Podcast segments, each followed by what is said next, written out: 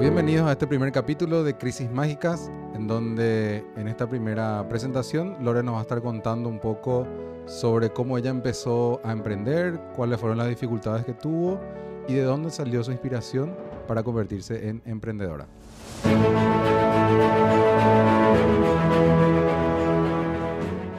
Bueno, ¿qué fue lo que te llevó a vos a emprender? Porque creo que no es algo que uno termina el colegio y dice, ah, yo quiero ser emprendedor. ¿Por qué emprendiste?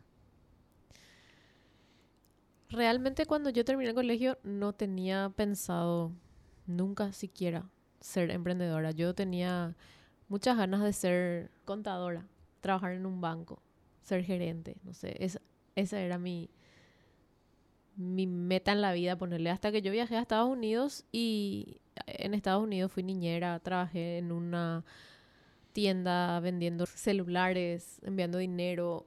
Y ahí fue como que yo empecé a mirarle a los jefes, ¿verdad? Y yo en mi subconsciente, o sin querer emprender, ¿verdad? Pensaba que loco, ellos tienen su propio negocio acá en este país. ¿Ellos eran americanos? Eh, él era americano y ella era latina. No recuerdo de qué país. Lo que sí, eh, yo ya pensaba o sea, les observaba, pero sin querer tener yo eso. O sea, yo estaba feliz con mi trabajo, con mi plata mensual recibida sin tener idea de lo que implica ser emprendedor, ¿verdad? Y todos los estreses que conlleva. Pero cuando yo decidí volver acá a Paraguay, yo traje cositas para vender. Traje perfumes, traje ropas, no sé, traje camisillitas de bebé, cosas de Victoria's Secret. Pero definitivamente no estaba en mí todavía cuando eso ser vendedora, porque yo todo lo que traje regalé al final, ¿verdad? Nada no vendí. Y como yo siempre fui muy independiente, o siempre quise ser independiente y no depender de nadie, cuando yo llego a Estados Unidos con mi plan de volver, en ese afán de querer demostrar que yo no dependo de nadie, empiezo a trabajar. O sea, vos viniste de Paraguay para las fiestas y te ibas a ir otra vez. Pero mientras estabas de vacaciones acá conseguiste un trabajo para mientras tanto. Así mismo. Y no sé por qué realmente. Pero hoy entiendo cuál fue el fin de ese trabajo, ¿verdad? Que para mí desde un principio era temporal. Hasta que yo vuelva. En teoría, ¿verdad? Pero ni siquiera hacía falta que yo, yo empiece a trabajar porque yo tenía un ahorro como para mantenerme en esos tres meses que supuestamente yo me iba a quedar acá, ¿verdad? Pero como yo soy así tan acelerada y se me presentó esa oportunidad y andate a la entrevista y dije, me voy a ir y vamos a ver qué pasa. Y bueno, me fui a la entrevista y quedé. Eh, no, cuando me aceptaron, yo no quise rechazar eso, ¿verdad? Dije, bueno, me voy a ir a ver, a probar, a ver qué, qué, cómo es trabajar acá en Paraguay. Yo, si yo bien ya hice una pasantía laboral en el colegio, no es lo mismo que te contrate a alguien, ¿verdad? Entonces, entro yo realmente con mucha ilusión a ese lugar. Y mi plan era máximo dos meses estar ahí realmente. Tipo un trabajo de verano. Exactamente. Entré, cumplí horario de 8 a 18 y estando ahí yo me replanteé, ¿por qué no? ¿Por qué estoy acá? ¿Por qué no estoy aprovechando las vacaciones y trabajé todo este año? Encima en Estados Unidos yo trabajaba de lunes a lunes, de 9 a 9. No tenía día libre, pero como yo estaba sola, ya yo no sentía eso, o sea, no era pesado para mí no tener día libre, porque yo no tenía nadie y mis amigas eran mis compañeras de trabajo y con ellas hacíamos cosas en el trabajo y al salir del trabajo, entonces no era pesado, pero sí sentí eso cuando estuve acá y dije, ¿por qué empecé a trabajar y estoy cumpliendo horario de 8 a 18? Mis amigas estaban cuando eso, no sé, tomando sol porque estaban no sé, era el segundo año después de haber terminado el colegio, ninguna tenía todavía un trabajo fijo, estable, ellas me escribían, vamos a hacer algo y yo no podía porque estaba trabajando. Y ahí fue que me replanteé, ¿por qué es lo que yo estoy haciendo esto, verdad? Y en, ese, en el pasar de los días, ponerle que a los un mes de estar ahí, me doy cuenta que estoy embarazada. Y toda mi vida cambió, todos mis planes cambiaron, el volver a Estados Unidos dejó de ser una opción. Y ahí nosotros, en plena crisis, estando separados, Yo te llamo y te digo, tengo un retraso, ¿qué voy a hacer? Te vas, me buscas. Claro, porque más allá de las crisis que tuvimos en el noviazgo, la primera crisis ya como familia, entre comillas, cuando ya, ya te quedaste embarazada, creo que fue esa, ¿verdad? Porque cuando vos viniste acá a Paraguay, al final no era lo que yo estaba esperando, no sé, no, estábamos muy bien. Entonces yo decidí terminar la relación y en ese interín vos me decís, sabes que tengo un retraso y quiero hacerme una prueba de embarazo. Sí, yo creo que en ese periodo en el que yo volví, como que yo no tenía un plan.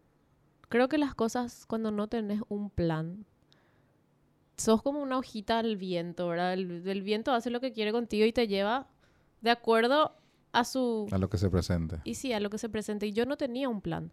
Mi plan era volver, quedarme y quedarme por para las fiestas y después de febrero por ahí volver a Estados Unidos. Pero en Estados Unidos tampoco yo dejé... O sea, iba a volver a Estados Unidos a empezar de cero. Porque el trabajo que yo tenía allá, yo renuncié. Y era...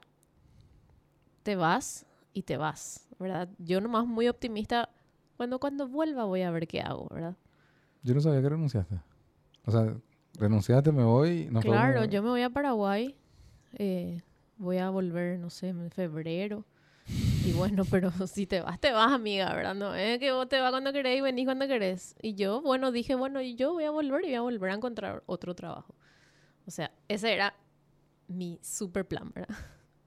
Cuando yo cae, me cae la ficha que estoy embarazada, cuando hablamos, cuando nos arreglamos y cuando vos me decís yo no te voy a dejar sola en esto y qué sé yo, empecé a pensar, hija, ¿qué voy a hacer, verdad? Eh, ahora más que nunca tengo que cuidar este trabajo, porque sin trabajo no puedo mantenerle a un bebé.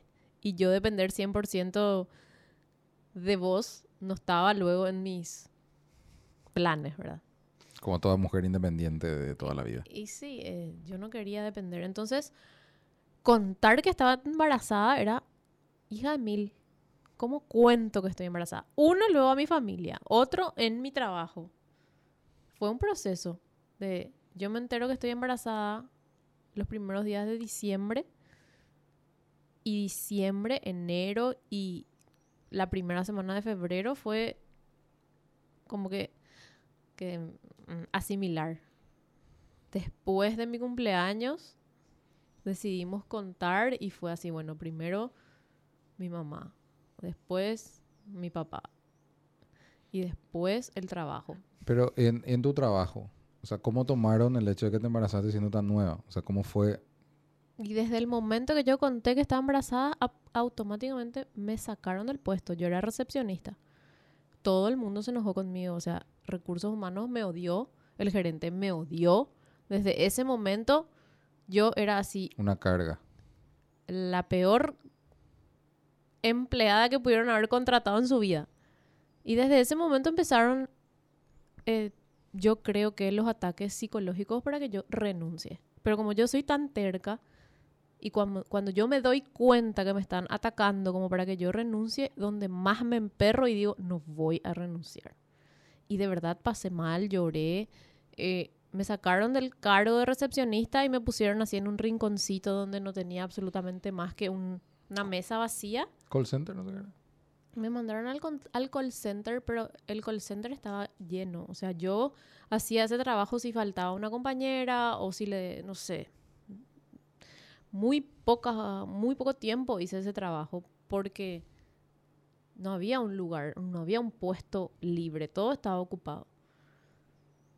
Entonces yo me voy, me siento en una mesita vacía con un espejo enfrente y no tenía nada para hacer, pero literal, nada.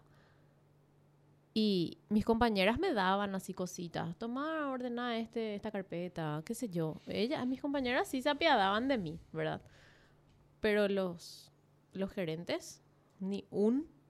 Una piedad. No, ni, ni una piedad. Es más, tortura psicológica para que renuncie, para que renuncie, para que Ay, renuncie. vos me habías contado que la de recursos humanos te, te decía, y renuncia nomás, va a ser mejor para que estés con tu hijo. La de recursos humanos era la que te decía eso.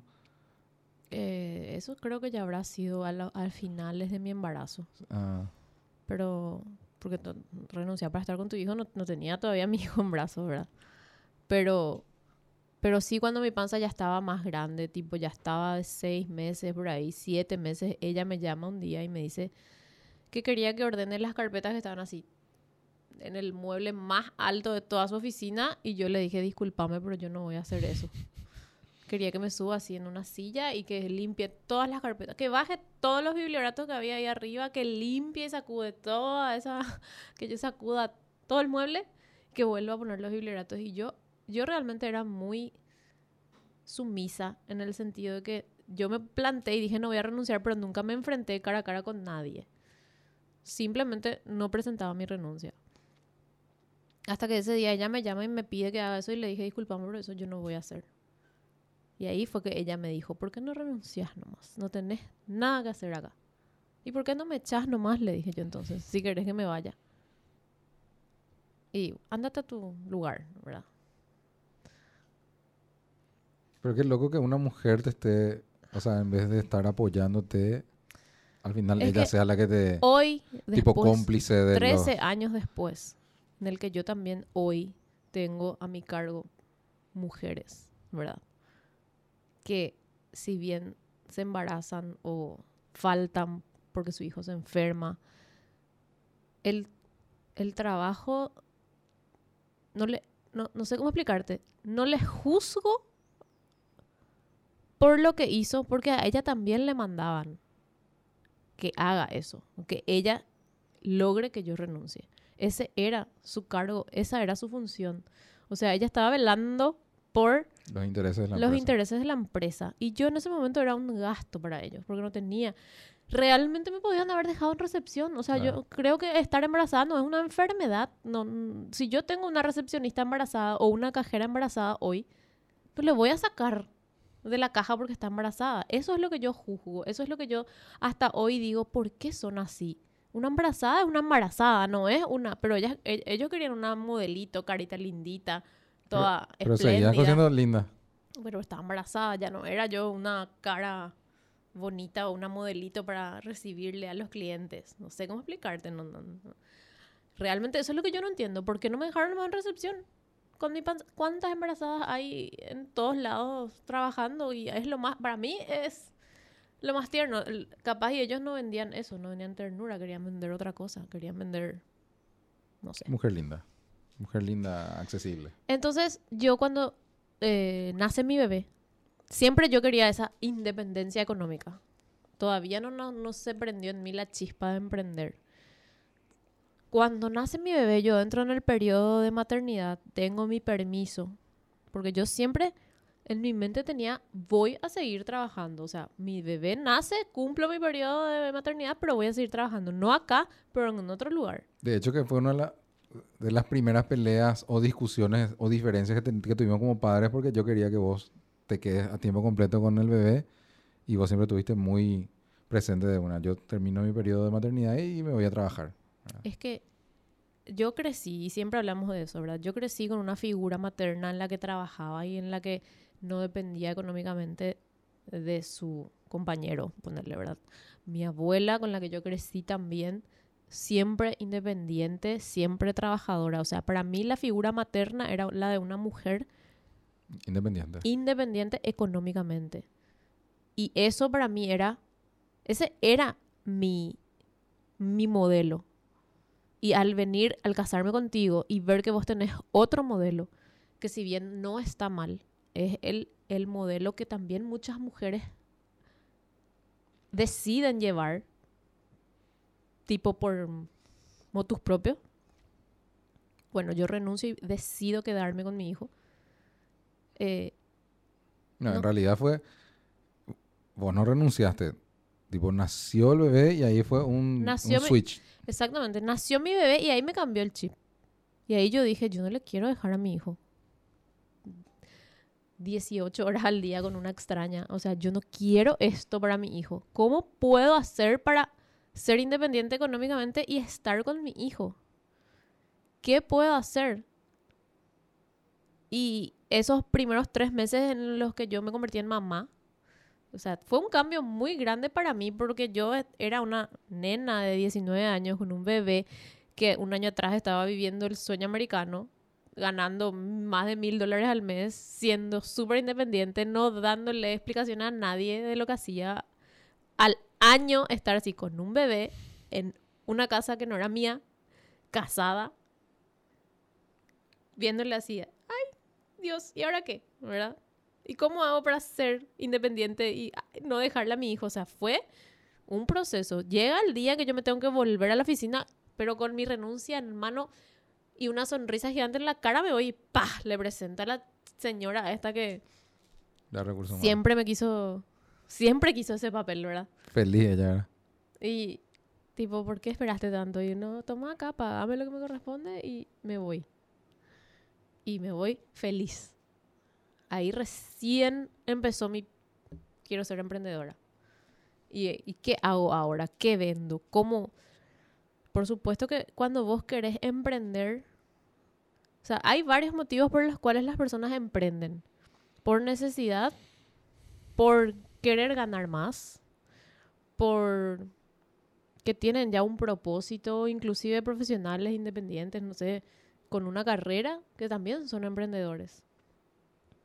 A mí me llevó a emprender ese querer sentirme útil y querer tener mis ingresos, no querer depender económicamente de nadie Y no dejarla a tu hijo. y tampoco dejarla a mi hijo. O sea, yo quería emprender y tenerla a mi hijo conmigo.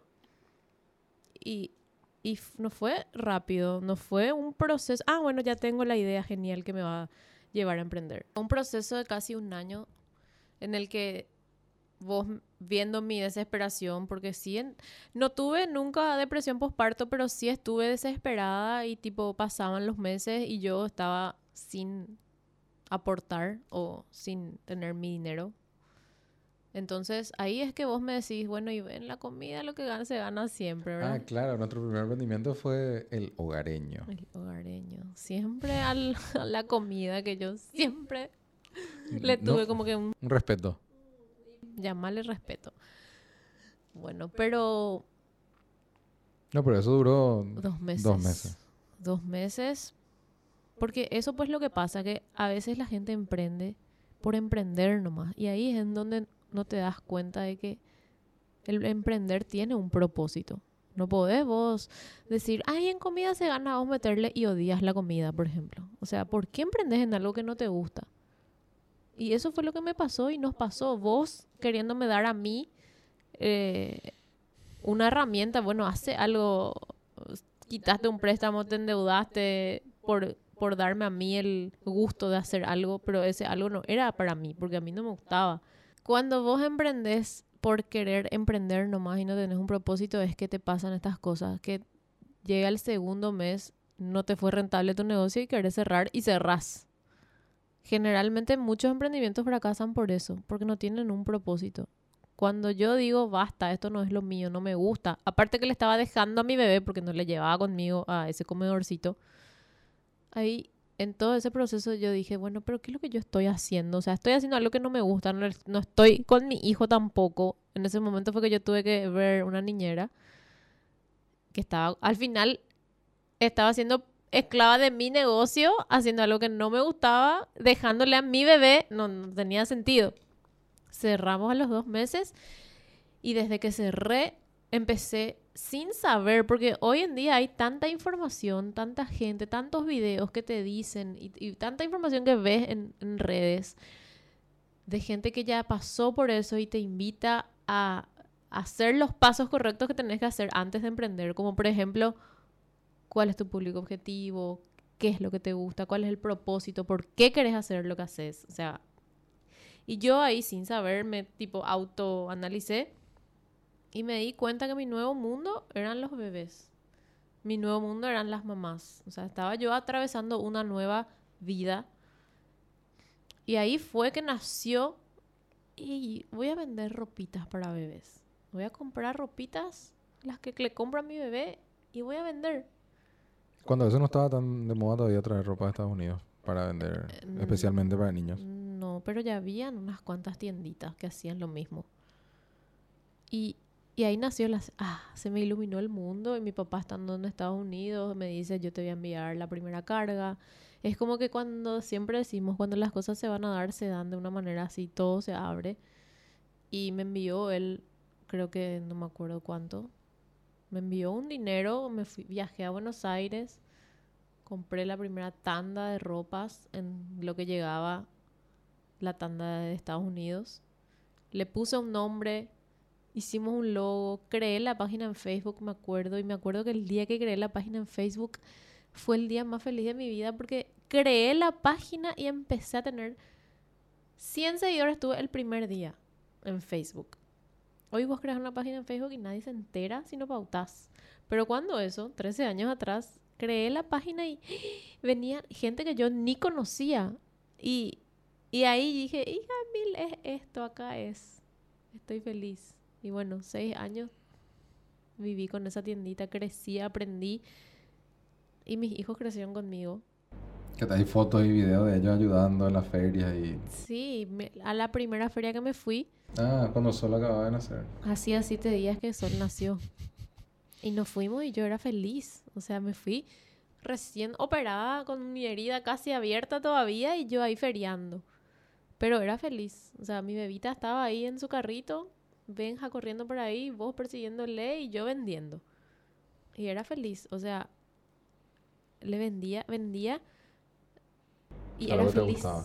Y sí, hacía lo que me gustaba, que era conocerle a otras mamás. Aparte en la tienda también cada historia que conocí. el- la- las mamás se iban ahí y era como que, Psicóloga era, ¿verdad? no, y las dos, o sea, las clientes conmigo y yo con las clientes. mm, Tu hijo hace esto y sí, ay, era como que estábamos en sintonía, ¿entendés? Estábamos pasando lo mismo. Y bueno, y, y cuando, cuando haces lo que te gusta, las cosas, por más difíciles que se presenten en algún momento o dificultades, qué sé yo, no, no estás vendiendo o que tenés que renovar tu stock, no tenés, no sé, cosas que, problemas que pasan en la vida de cualquier emprendedor, es como que si, si estás en el lugar correcto haciendo lo que te gusta, las ideas Se fluyen. desparraman. Por eso justamente es que yo creo que estamos hoy acá, ¿verdad? Contando nuestra historia, porque ya pasamos por un trayecto, al menos emprendiendo, de demasiadas subidas y bajadas. Entonces, creo que contando nuestra historia podemos inspirar, motivar o quizás iluminar a alguna persona que esté pasando por lo mismo. Como nosotros decimos, nosotros no vamos a tener tampoco eh, la hoja de ruta ideal, no vamos a tener esto tenés que hacer para tener éxito, sino de repente te vamos a contar o de repente le vamos a contar esto no nos funcionó, ese no es el camino, creemos que este es el camino porque a nosotros no funcionó. O sea, no es que vamos a, a, a decirle a la gente esto tenés que hacer. Más bien va a ser esto no tenés que hacer porque al final yo creo que el éxito tiene que ver con una sumatoria de, fracasos que te llevan al final a encontrar la fórmula mágica, ¿verdad? Sí, así mismo. Nosotros lo que sí sabemos que funciona es tener la mentalidad correcta, tener en la mente lo que sí querés, porque el universo o Dios, como siempre decimos, no entiende el no. Mientras más pensás, ay, cómo no quiero fracasar, cómo no quiero que bajen las ventas, cómo no quiero, eh, qué sé yo, mientras más pensás en lo que no querés, es eso mismo lo que te va a pasar y es eso mismo lo que vas a traer. Entonces, nosotros con nuestra historia, porque de verdad pasamos demasiadas crisis y creo que al, al haber salido del estar menos, Muchos millones. menos, menos 100, no sé, menos mucho, a estar hoy Mejor. mucho mejor, eh, definitivamente. Lo que sí yo quiero conseguir con la gente es que haga el switch en su mentalidad. Porque de por sí los seres humanos tendemos mucho a ser más pesimistas que optimistas. El cerebro en sí trabaja mejor, no, no sé si trabaja mejor, pero el cerebro está como que más inclinado a querer pensar justamente, ay, cómo no quiero, cómo no quiero esto, o cómo le cuesta al cerebro visualizarse exitoso, visualizarse saliendo del estado actual en el que estoy. Y yo con todo lo que pasé desde niña, desde que, porque muchas cosas fuertes pasé en mi niñez, yo sin saber que eso funcionaba, aplicaba en mi vida eso, en mis pensamientos. Y, y doy fe de que funciona y de que a mí nadie me enseñó, nadie vino cuando yo tenía ocho años a decirme, Lorenita, ¿sabes qué? Tenés que pensar de esta manera. Mi cerebro ya vino programado para ver en la adversidad, ver lo positivo y aferrarme de eso. Y muchas veces, muchas veces yo creo que eso es lo que a los emprendedores nos causa mucha ansiedad. Estamos muy pendientes de lo que puede pasarnos malo. Y como la otra vez vimos un video, si vamos a contarnos una historia, que sea una historia increíble, que sea una historia de, de, éxito, porque siempre tiene, tiene, que ser una historia de, de, fracasos o de que algo no nos va a salir como queremos. porque si no nos vamos a contar una historia? Porque al final son historias. Muchas veces no sabemos lo que va a pasar mañana o en una semana o en un mes nosotros damos fe de que de repente aparecen cosas increíbles, gente que apuesta a nosotros, oportunidades de negocios. Y no es que uno buscó eso, sino la vida te presenta oportunidades. Y si vos siempre estás en un estado o en un canal de yo solamente quiero o solamente estoy preocupado por lo malo que me pueda pasar, ¿cómo vamos a estar abiertos a, a otro tipo de oportunidades? La vida siempre te va a dar chances de, de, una revancha cuando, cuando, cuando las cosas van mal. Como siempre decimos, no todo es cuesta arriba y no todo es cuesta abajo, pero uno tiene que estar preparado para cuando las cosas están cuesta arriba, prepararse para cuando puedan estar no tan bien, pero siempre pensando en lo bueno. ¿Algún mensaje que le quieras dar a, a alguien, a una persona, a una mujer, que hoy le puedas dar un mensaje según todos estos años que pasaste emprendiendo, según todo lo que ya pasaste un consejo que te hubiera gustado a vos recibir antes de empezar a emprender y que pueda ser una, herramienta de cambio para esa persona? Capaz el consejo que me hubiera gustado recibir en ese momento en el que yo estaba confundida, sabiendo que quería emprender pero no sabía en qué, es justamente escribir qué es lo que me gusta, qué es lo que me apasiona, en qué soy buena en qué creo que yo le puedo aportar a otra persona, cómo yo le puedo ayudar con mi producto a otra persona, que es, es muy difícil encontrar el propósito, porque yo mi propósito no encontré hasta, creo que, a ver, 2011 yo empecé a emprender y en el 2019 encontré mi propósito. Ocho años después de estar emprendiendo, encontré el propósito que hoy siento que me mueve, que es justamente em, enseñar a otras emprendedoras. O, ser, un, ser un guía. Un guía. Sí, ser una mentora. o sea, lo que yo quiero es que la gente, o sea, que las mujeres o las mamás emprendedoras no cometan los mismos errores que yo ya cometí. Entonces, en el 2019, en plena crisis mía, económica, nuestra, es que yo, y, estaba por supuesto en un bajón emocional, ahí.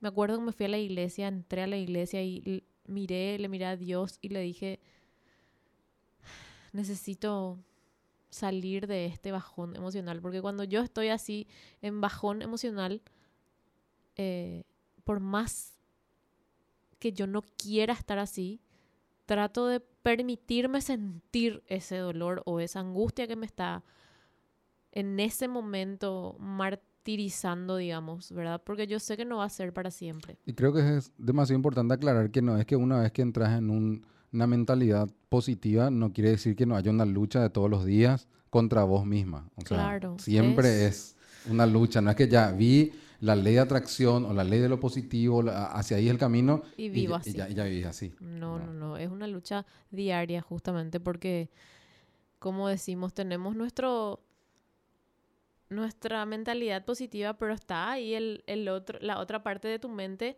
que te quiere hacer llevar y que te quiere estirar hacia la otra.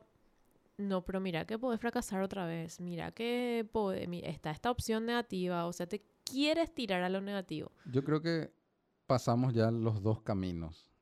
Inclusive ahora que estamos mucho mejor, hay días donde estamos en un bajón y pensamos o atraemos de repente cosas que, que decimos, ¿y por qué esto se me presentó ahora? ¿Por qué, ¿Por qué estoy atrayendo esto a mi vida? Y definitivamente es porque estamos más pendientes.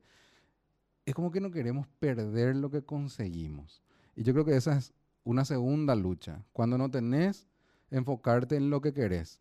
Pero cuando tenés lo que tanto querías, ¿cómo te mantenés en, en esa energía de, de seguir recibiendo lo mismo? Porque muchas veces nos sentimos infravalorados y decimos, yo no me merezco tanto. O, ¿por qué estas cosas me pasan a mí?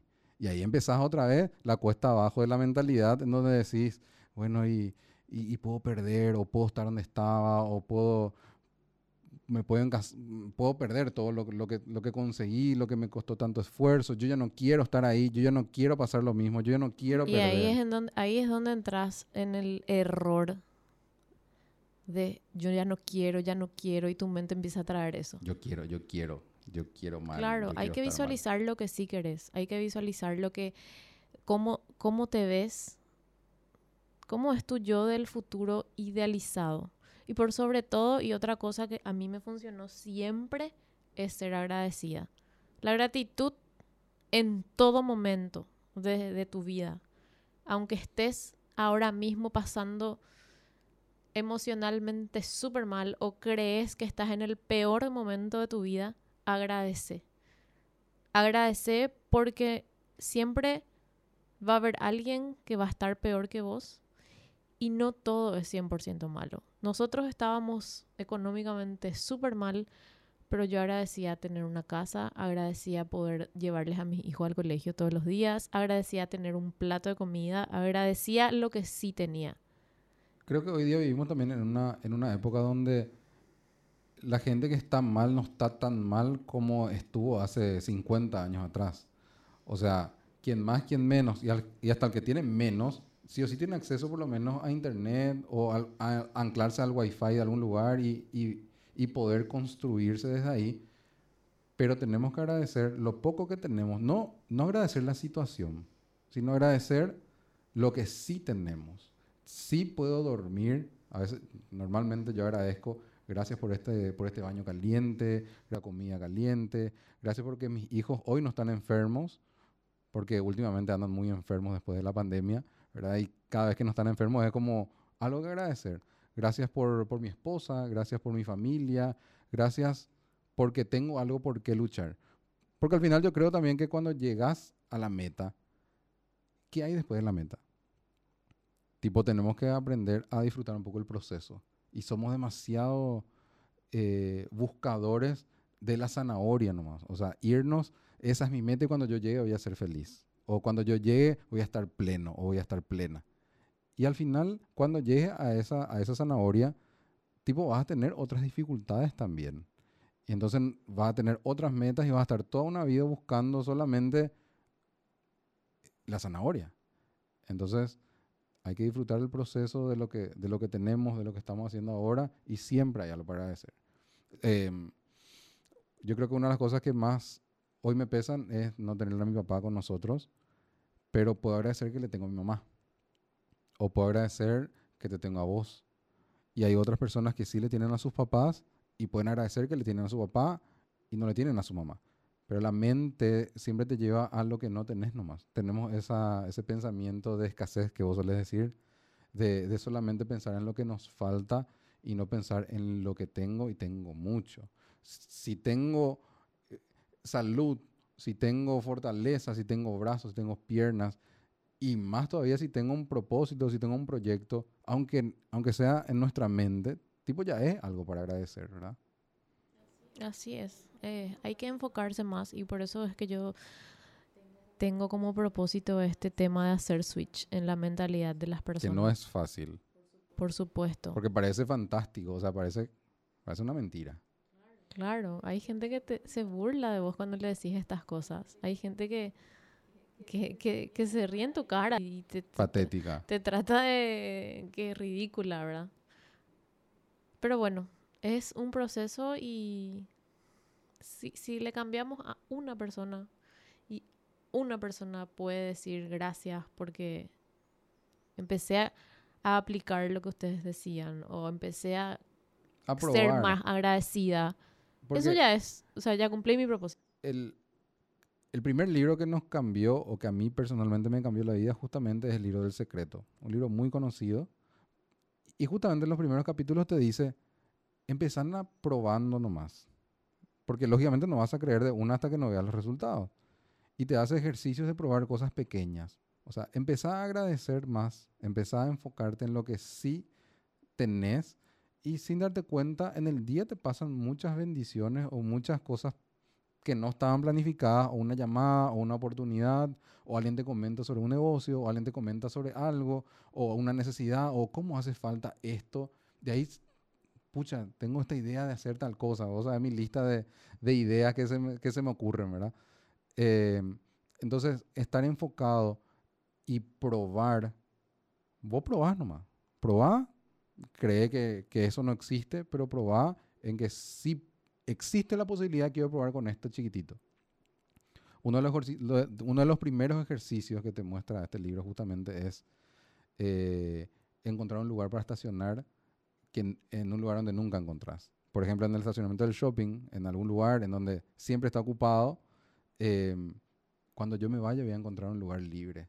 Entonces, desde que salís de la casa hasta que llegas al lugar, te visualizás entrando, saludando al guardia, prendiendo tu señalero y, y vos sabés que yo probé en más de una ocasión y no luego una o dos, más de cinco veces y funciona.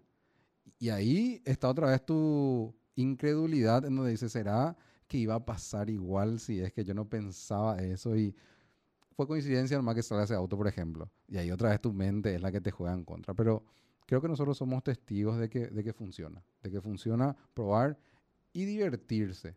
Probar, probar como un juego. Y cuando encuentres del que el- de que el juego funciona y de que es algo real, tipo, ¿y si voy un poquito más? ¿Y si me visualizo un poco más? Y ahí está el vision board que, que vos solés hablar también de que uno tiene que construir, ¿verdad? Así es. Y bueno, vamos a ir cerrando este capítulo para que no sea demasiado largo y nos quieran seguir escuchando en los siguientes capítulos. Bueno, en el siguiente capítulo vamos a hablar ya un poco de, de- de mi historia como emprendedor, de cómo empecé. Y nada, agradecer a la gente que nos escuchó hasta ahora. Y, si llegaron hasta el final, sí que no sé, miles de gracias por estar. est- Esta es, este es nuestro primer capítulo y creo que nos extendimos demasiado. La idea no es que sea tan largo, la idea es ir tirando mensajes o historias puntuales de nuestra vida. puntuales y resumidas, como para que no dure más de 20 minutos.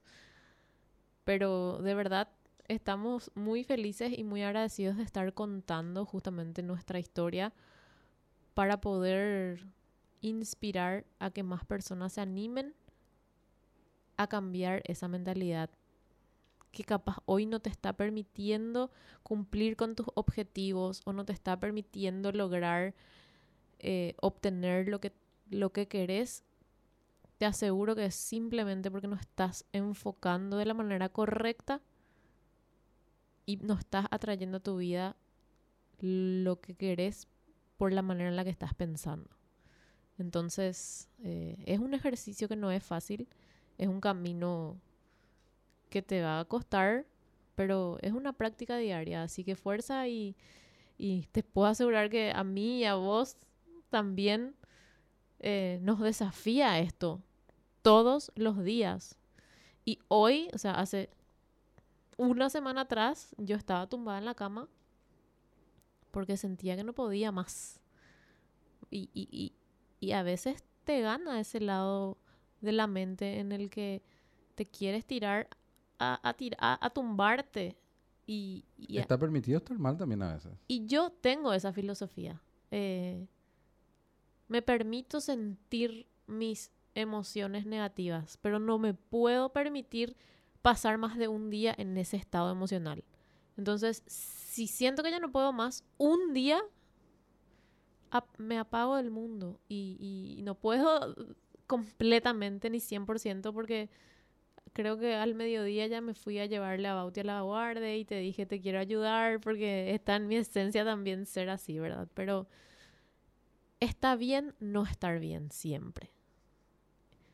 pero Pero no está bien no está estar bien. mal siempre. Exactamente. Que sea la excepción estar mal. Estar, está bien no estar bien siempre un día.